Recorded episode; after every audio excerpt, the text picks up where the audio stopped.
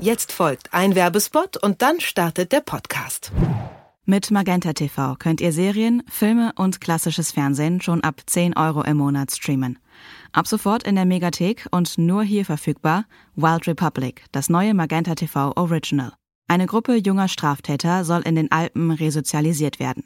Die Maßnahme gerät aber schnell außer Kontrolle und ihr Betreuer wird tot aufgefunden. War es ein Unfall oder Mord? Die Teenager geraten in Panik und flüchten in die Wildnis, um ihr Schicksal selber in die Hand zu nehmen. Dort gründen sie die Wild Republic mit ihren eigenen Regeln und Gesetzen. Ihr wollt wissen, wie es mit der Gruppe im Kampf ums Überleben weitergeht? Dann sichert euch den Gratismonat bei Magenta TV und streamt los.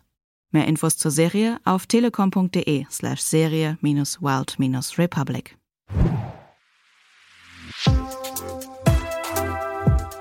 Was läuft heute? Online- und Videostreams, TV-Programm und Dokus. Empfohlen vom Podcast Radio Detektor FM.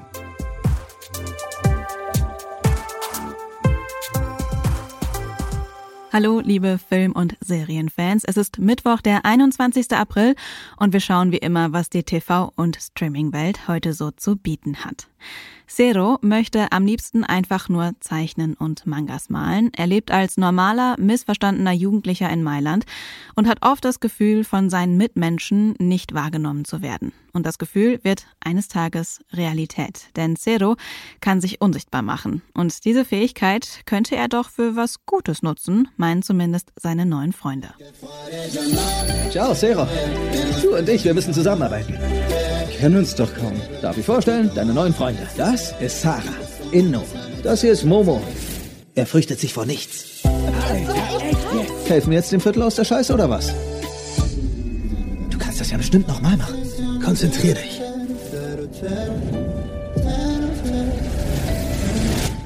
Zero soll seine Kräfte für das Wohl des Viertels einsetzen, in dem sie leben. Denn hier geht irgendetwas Merkwürdiges vor. Die Serie Zero hat ein bisschen was von Umbrella Academy, nur eben in Italien, gemischt mit Themen wie Vandalismus, Kriminalität und Machtkämpfen. Ihr könnt sie jetzt auf Netflix gucken. Die Bilder der Montagsdemos in Leipzig gingen 1989 durch die Medien. Ganz vorne liefen vor allem junge Menschen mit, die sich gegen das starre Regime der DDR stellten. Was genau das für Menschen waren und was sie antrieb, das erzählt der Film Die unheimliche Leichtigkeit der Revolution. Franka ist 19, als sie den Altenpfleger Stefan trifft. Und dieses Treffen verändert ihr Leben. Er nimmt sie mit in eine Gruppe von Umweltaktivisten, die in einem alten Abrisshaus in Leipzig wohnen. Die Gruppe setzt sich unter dem Schutz der Kirche für Umweltthemen ein und plant gemeinsame Aktionen. Doch bald treten sie in die Öffentlichkeit und werden damit zu einer politischen Vereinigung. Wir könnten noch mal zu einer Demonstration aufrufen. Hast du da eben Demonstration gesagt? Demonstration ist das absolute Reizwort für den Staat. Ja, damit verlieren wir den Rückhalt bei den Kirchen. Ja, klar. Solange wir in ihren Mauern sind, dürfen wir. Weil wir da unter Kontrolle sind. Du legst es geradezu darauf an, verhaftet zu werden, damit die deinen Ausreiseantrag bewilligen. Was willst du denn damit andeuten? Naja, dir geht's nicht um die Sache selbst. Man hört doch mal auf mit diesem Scheiß. Wir müssen aufhören, im eigenen Saft zu schmoren und wir müssen erst recht damit aufhören, uns hier gegenseitig fertig zu machen. Ja, hört auf, jetzt hier den schönen Abend kaputt zu machen. Und was ist, wenn ihr es einfach nicht Demonstration nennt? Ihr könnt euch doch einfach einen anderen Namen ausdenken. Franka schließt sich der Gruppe an, doch das hat für sie und ihre Freunde Konsequenzen. Denn die Stasi beobachtet sie jetzt. Der Film Die unheimliche Leichtigkeit der Revolution, der auf dem gleichnamigen Roman basiert, ist ab heute online first in der ARD Mediathek. Für unseren dritten Tipp begeben wir uns direkt hinein in den Drogenkrieg zwischen Mexiko und den USA.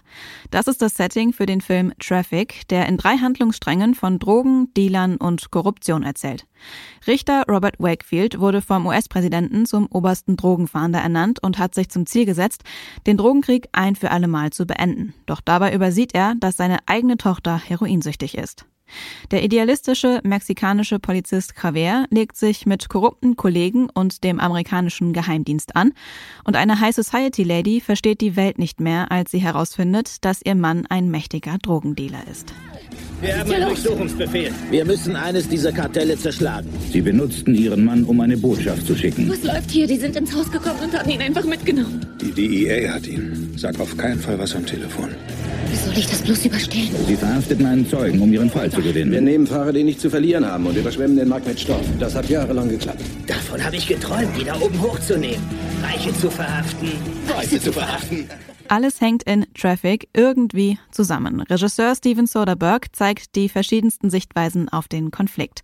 Der hochkarätige Cast, unter anderem mit Michael Douglas und Catherine Zeta-Jones, tut sein Übriges, um den Film zu einem spannenden und absolut sehenswerten Actiondrama zu machen. Traffic, Macht des Kartells, können Sie um 21.45 Uhr auf Arte schauen. Und damit sind wir auch schon wieder am Ende dieser Folge. Wie immer freuen wir uns über Feedback an kontakt.detektor.fm und wir freuen uns natürlich auch, wenn ihr unserem Podcast folgt, überall da, wo es Podcasts gibt, damit ihr auch in Zukunft keine sehenswerten Filme, Serien und Dokus verpasst. Die Folge kommt heute von Lia Rogge, Jonas Junak und Andreas Popella. Ich bin Anja Bolle und sage Tschüss, bis morgen. Wir hören uns. Was läuft heute? Online- und Videostreams, TV-Programm und Dokus. Empfohlen vom Podcast Radio Detektor FM.